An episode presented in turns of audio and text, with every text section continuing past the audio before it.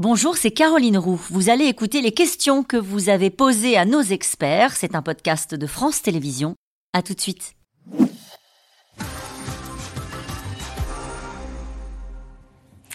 Henri vous demande, en promulguant la réforme des retraites à 3h28 du matin, Macron a-t-il cherché à provoquer?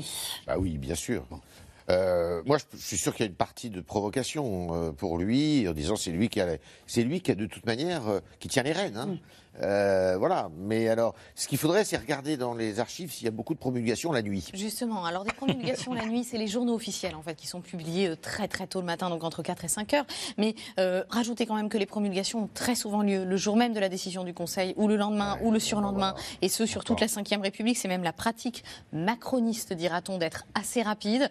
C'est juste le contexte qui fait qu'on a le sentiment mmh. euh, que euh, ici, il y aurait avoir. Et qu'il avait annoncé qu'il le ferait sous 48 heures. Et qu'il avait annoncé qu'il le ferait sous 48 heures. Donc il y, a, un côté couper l'herbe sous le pied euh, qui existe. Il y avait une chose qu'aimait beaucoup Macron, qui faisait ça à l'américaine, c'est-à-dire qu'il convoquait les télévisions mm. et il signait, euh, devant les caméras. Euh, les caméras. Il n'est pas allé jusque-là quand même. C'était pour hein. la loi sur la moralisation de la caméra. C'était un spectacle assez grotesque. Bien dire, parce que, en général, il y avait le Premier ministre et deux ministres qui étaient à côté comme des pantins et qui regardaient Macron signer. Ça n'a pas continué longtemps. C'est ce que vous disiez, il l'a fait qu'une seule fois. Il ne l'a fait qu'une seule fois de filmé. Et c'était arrivé plusieurs fois sous la cinquième pour des très grandes lois. Je crois que c'est arrivé pour la loi Badinter euh, sur l'abolition de la peine de mort. Ah, Mais euh, à part cela, euh, filmer les promulgations, ça reste quand même très, très limite. Question de Dominique. Pourquoi tout ce tapage La loi est promulguée, point.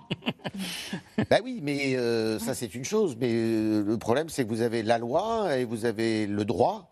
Mm. Et euh, vous avez la rue et vous avez l'opinion. Et euh, l'opinion n'est pas en accord. C'est tout le débat, légitimité, légalité. Euh, qui euh, surgit régulièrement hmm. d'ailleurs. Astrid Je pense qu'Emmanuel Macron, pardon, lundi va essayer de parler à tous les Dominiques de France, c'est-à-dire ça suffit maintenant, euh, passons à autre chose. moi, j'ai eu les conseillers de l'Élysée aujourd'hui au téléphone, ils n'avaient pas du tout l'air inquiets sur la suite. Hein. Ils ont l'air de dire on avance, on déroule, comme on dit hmm. aussi en football, non?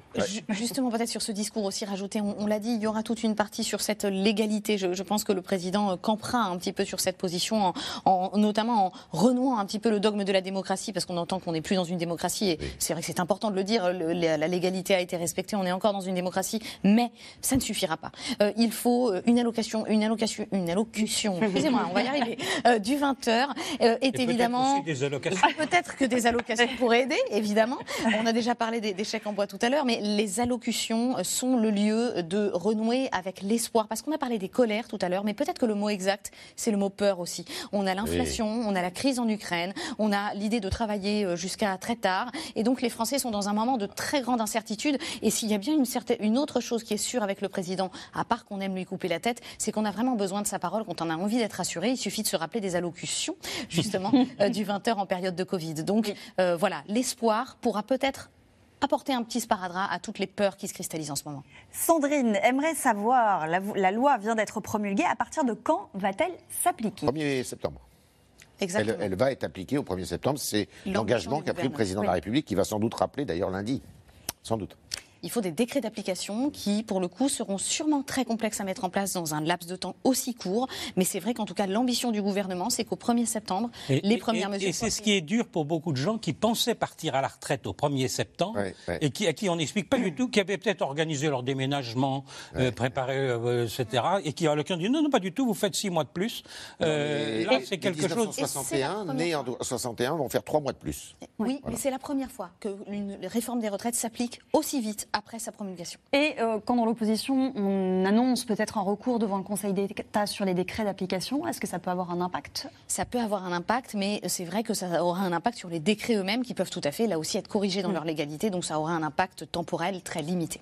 Et même, pardon, si le RIP, le deuxième, est, est validé par le Conseil constitutionnel le 3 mai, le président peut quand même euh, mettre en application ça. Aucun effet suspensif, c'est vrai que c'est important de le rappeler. Mm. Question de Nathalie. N'est-il pas dommage que les syndicats refusent de rencontrer Emmanuel Macron C'est ce que vous nous disiez. C'est effectivement, et la remarque est juste, c'est effectivement un, problème.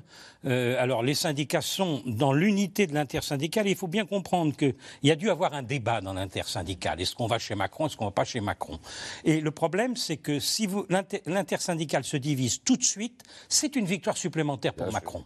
Donc c'est la position la plus dure qu'il l'a emportée. C'est bon, on reste tous ensemble jusqu'au 1er mai pour cette grande manifestation et on évite la situation où Sophie Binet de la CGT dirait moi je veux surtout pas être vue sur le perron de l'Elysée parce qu'on m'a pas élu à la tête de la CGT pour ça. Et Laurent Berger dire moi je vais défendre les travailleurs chaque fois que j'ai l'occasion je vais à l'Elysée c'est normal. C'est donc renvoyé à après le 1er mai pour prolonger l'unité syndicale et éviter une rupture qui ajouterait une victoire supplémentaire au pouvoir. Mm. là on comprend la position des syndicats de ce point de vue. Et c'est ce que va jouer d'ailleurs le président de la République c'est-à-dire qu'il va jouer euh, la, division syndicale, et il va jouer la division de toutes les oppositions, parce qu'il a une chance. Le, président de la République, c'est aussi un autre paradoxe. Il a une grande chance, c'est qu'il n'a pas une opposition unie face à lui. Il a une opposition complètement éclatée. Mais c'est peut-être pas une chance pour le pays, justement, parce que il n'y a pas d'alternance. Et on se dit demain, si jamais il y avait une dissolution, ben, on serait dans un pays complètement en chantier.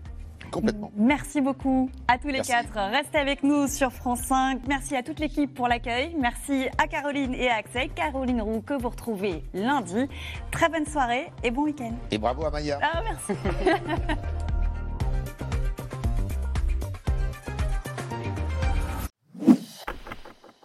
Merci d'avoir écouté C'est dans l'air. Comme vous le savez, vous pouvez désormais écouter l'intégrale, mais aussi l'invité ou vos questions à nos experts. Tous ces podcasts sont disponibles gratuitement sur toutes les plateformes de streaming audio. Et pour le replay vidéo, c'est sur France.tv, bien évidemment. À bientôt.